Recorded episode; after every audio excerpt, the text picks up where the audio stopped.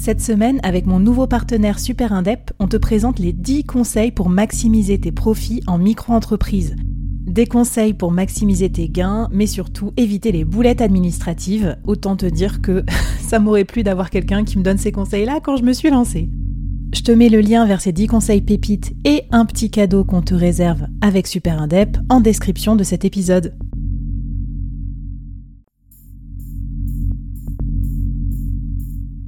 Quoi ressemblerait ton business si tu pouvais être épaulé par les meilleurs experts? Avoir un board de rêve disponible 24 heures sur 24 pour t'aider, répondre à tes questions? Je suis Flavie Prévost et ce board, je l'ai créé pour toi dans ce podcast. Tu es dirigeant, entrepreneur, freelance ou tu vas bientôt te lancer? Ne reste pas tout seul dans ton coin. Inspire-toi des conseils des meilleurs chaque jour par ici, à mon micro. Et si tu l'oses, on te mettra au défi parce que nous, ce qu'on aime bien, c'est te faire progresser vite et bien. Alors bienvenue à toi, bienvenue dans ton board et bon épisode.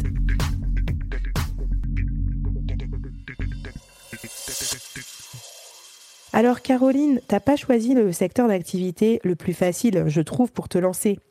Non. Il y a beaucoup de bruit, il y a beaucoup de concurrence, il y a beaucoup de gros acteurs, il y a beaucoup d'argent. Mm. Alors comment on fait pour, euh, bah, pour se distinguer de, de ce marché-là? Et aussi, deuxième sujet, comme ce que tu aimes bien te rajouter des trucs un peu compliqués, évangéliser sur des nouveaux usages parce que tu proposes quand même de la mode responsable. Et, du coup, ça change beaucoup de choses dans ton modèle, comme par exemple le fait que tu n'aies pas de stock et que tu fasses des mm. précommandes. Raconte-nous comment tu as fait pour euh, décaniller ces challenges. Exactement. En fait, aujourd'hui, pour moi, euh, s'habiller, c'est vraiment militer. Euh, et moi, je voulais avoir un max de style. C'est quelque chose qui est très important pour moi, c'est assumé, mais avec un minimum d'impact. Et donc, je, suis partie du postulat que la couture, c'est de la culture.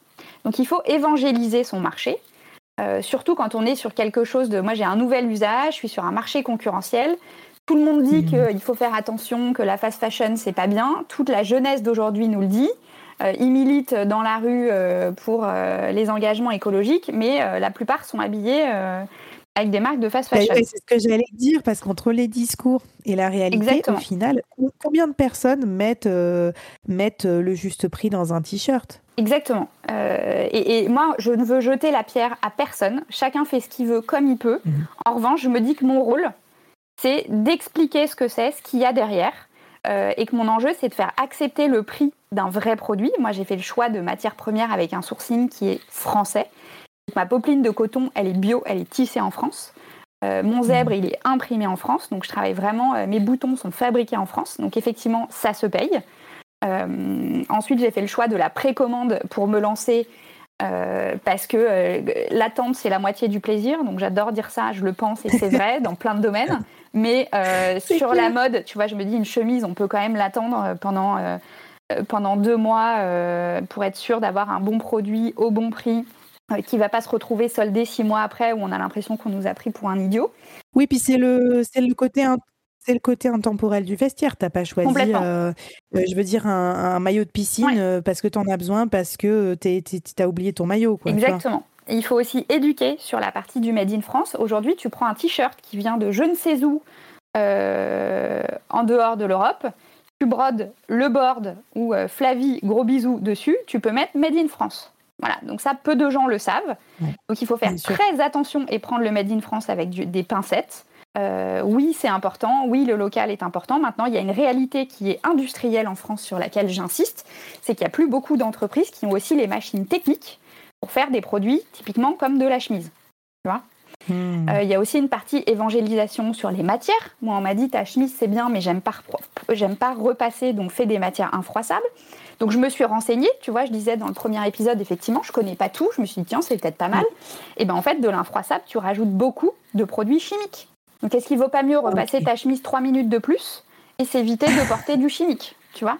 Donc c'est des vrais choix cornéliens. Euh, tout ça, du coup, alors ce que tu vas me dire si c'était si c'était vraiment une stratégie ou c'est juste le, le, résultat, mais moi je trouve que tu le fais très bien, c'est parce que du coup, comme tu évangélises, ben, ça crée du bruit sur ta marque et finalement ça occupe le territoire, notamment médiatique et par exemple les réseaux sociaux. Et donc finalement, ça te crée du contenu au lieu de devoir euh, te triturer le cerveau et te dire ben, qu'est-ce que je vais créer euh, ex nihilo comme contenu? Euh, c'est-à-dire que sur la création de contenu, au tout début, j'ai travaillé sur, sur la création de la marque avec mes trois piliers de marque. je parle même pas de valeur, mais mes trois piliers, c'est do good, wear good, feel good. Do Good, la partie engagement, euh, qui encore une fois est nécessaire mais pas suffisante. Wear Good, c'est le style. Je ne veux pas de compromis sur le style. Je veux mettre du zèbre avec du Vichy rouge. Et le Feel Good, qui est la partie empowerment féminin, oser. Moi, je suis ambassadrice de l'audace, mhm. j'arrête pas de le dire. Euh, voilà, et, qu'on n'a qu'une vie et qu'il faut y aller et, que quand on a un bon produit bien fait, bah moi je me sens bien, je suis feel good. Ok. C'est vraiment ça que j'ai envie de transmettre.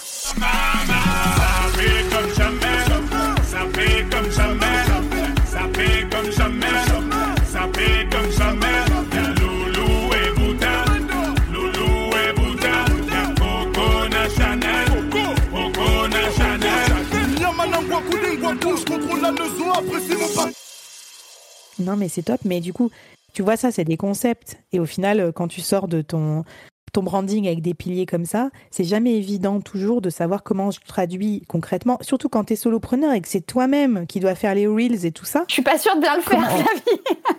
comment tu concrétises? Mais si, je te lance là-dessus parce que je t'admire, j'en vois passer plein dans mon fil Instagram et je me dis, mais quelle énergie. Et puis surtout, c'est bien fait, quoi. En fait, ça crée de l'attachement, euh, à la fois ça éduque, euh, ça donne envie de porter cette chemise, quoi. Donc, euh, moi, je, je, valide. Et je trouve que c'est ça aussi la beauté du solopreneuriat, c'est qu'on sait rien faire, enfin on sait pas tout faire tout seul, et au final quand même on se retrouve à apprendre à vitesse grand V et à créer un truc franchement pas mal quoi tout seul, parce qu'aussi tu as choisi tes combats.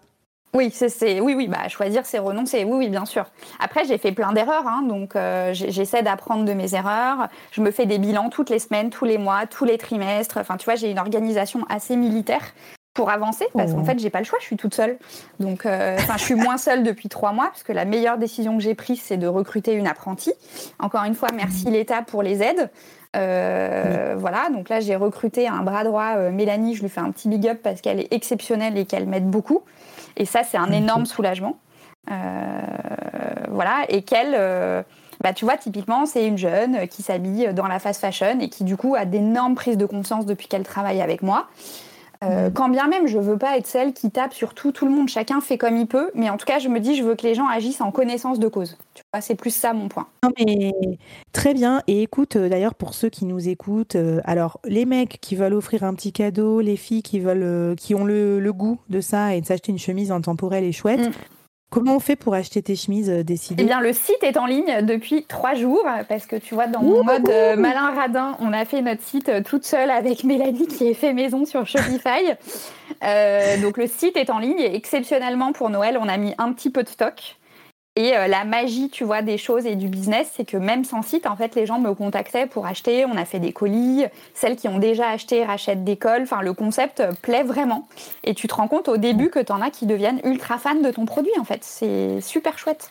Bon, écoute, euh, en tout cas, nous, on est grave partant. Et puis, bah, auditeurs, auditrices du board, euh, faisons un petit geste pour les business des solopreneurs. Je trouve ça trop, trop cool. Euh, est-ce que tu as un défi à nous lancer avant que justement tu nous partages dans le dernier épisode, et j'apprécie ta transparence et ta candeur, un peu tous tes tops et tes flops depuis deux ans que tu as créé ta marque toute seule? Ouais.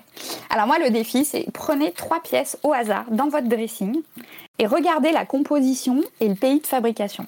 Je jette pas la pierre, je suis toujours mmh. dans cette évangélisation, mais sachez que des matières qui ne sont pas en 100% sont beaucoup plus difficilement recyclables. Ça veut dire qu'il faut séparer tous les fils un à un. Ça, c'est quand même quelque chose à ah. avoir en tête. Que toutes les matières synthétiques, et notamment du polyester, bah, quand vous le lavez, ça pollue les eaux. Voilà, ça libère des particules qui polluent. Euh, donc tout ça, c'est des choses à vraiment avoir en tête. Et juste de faire cet exercice, voilà, allez dans votre dressing, euh, et puis la prochaine fois que vous achetez un vêtement, bah juste le réflexe de regarder l'étiquette, la composition et, euh, et, le pays de fabrication. Voilà, ça dé... Eh bien, parfait. Et puis en plus, euh, comme tu veux continuer à nous éduquer, tu m'as donné des super sites internet et des newsletters sur la mode engagée qu'on vous met dans la newsletter du board. Alors n'oubliez pas de vous abonner parce que vous allez retrouver aussi voilà des sites à scroller, notamment sur Instagram, des comptes à suivre, mais qui sont engagés. Du coup, on peut scroller engagé, ça fait pas de mal quoi. trop bien. Merci beaucoup Caroline. Et puis je te propose qu'on passe euh, à l'apothéose, au bilan final, celui où tu nous partages un peu tes tops et tes flops de ton solo business dans la mode depuis deux ans. C'est parti.